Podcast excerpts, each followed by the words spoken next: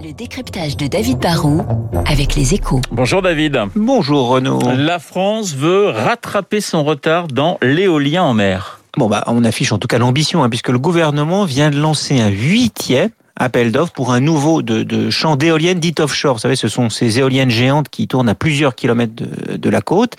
Elles sont reliées par des lignes électriques sous-marines et l'avantage, bah, c'est que comme elles sont bien plus importantes et qu'il y a plus de vent en mer que sur Terre, elles peuvent produire 60% d'électricité en plus que les éoliennes terrestres. Sur le papier, c'est génial, mais pour l'instant, faut être honnête, hein, il n'y a pas un seul de ces champs offshore qui fonctionne en France, alors qu'on compte déjà plus de 5000 éoliennes marines en Europe. Alors, comment s'explique, David, comment s'explique ce retard français? Euh, Déjà, bah, la volonté politique a un peu tardé. On a souvent dit que dans, dans une France de l'électricité dominée historiquement par EDF et le lobby du nucléaire, on a longtemps méprisé légèrement les énergies renouvelables, mais, mais c'est plus vrai depuis au moins dix ans. Hein. On a lancé les premiers appels d'offres pour stimuler l'investissement en s'engageant sur des tarifs de rachat de l'électricité ainsi produite en 2011, 2012. Mais la France, c'est aussi, il faut le savoir, il faut être honnête, le paradis des recours. Hein. Quel que soit le projet, il y a toujours un opposant. En ce moment, à Saint-Brieuc, ce sont les pêcheurs de coquilles Saint-Jacques qui menacent de tout bloquer, alors que le projet est autorisé, il a passé toutes les étapes.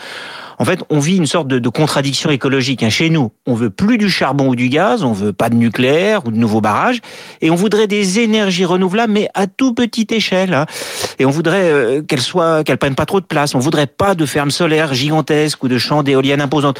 En fait, la vérité, c'est que pourtant, on doit passer maintenant à l'échelle industrielle en imposant des compromis qui ne feront pas que des gagnants, c'est sûr, mais qui profiteront globalement à la collectivité. Est-ce que l'on peut rattraper notre retard dans l'éolien?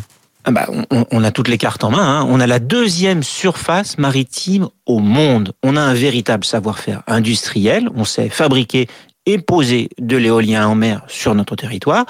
On a de gigantesques besoins. On a en plus un État qui est prêt à financer pour amorcer la pompe. On a revu la loi pour mieux encadrer les recours et raccourcir drastiquement les délais pour purger plus vite tout ce qui permet de bloquer un projet. Bah alors pour l'instant, faut être honnête, on ne fait que perdre du temps. On a lancé des projets il y a dix ans qui n'ont toujours pas abouti.